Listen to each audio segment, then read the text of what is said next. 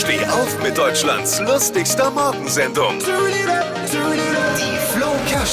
Guten Morgen, unser Verkehrsminister Andreas Scheuer hat gestern seinen neuen äh, nationalen Radverkehrsplan vorgestellt und will Deutschland zum Fahrradland ausbauen. Das kann ich erst als Fahrradfahrer auch heute Morgen wieder mit dem Fahrrad unterwegs in die Arbeit gewesen, nur unterstützen.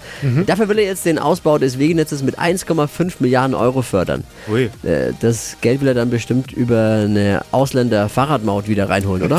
Wie war die Idee nochmal? Deutschland zum Fahrradland ausbauen, die Idee ist wirklich gar nicht so schlecht. Die kann Andi Scheuer auf gar keinen Fall selber gehabt haben.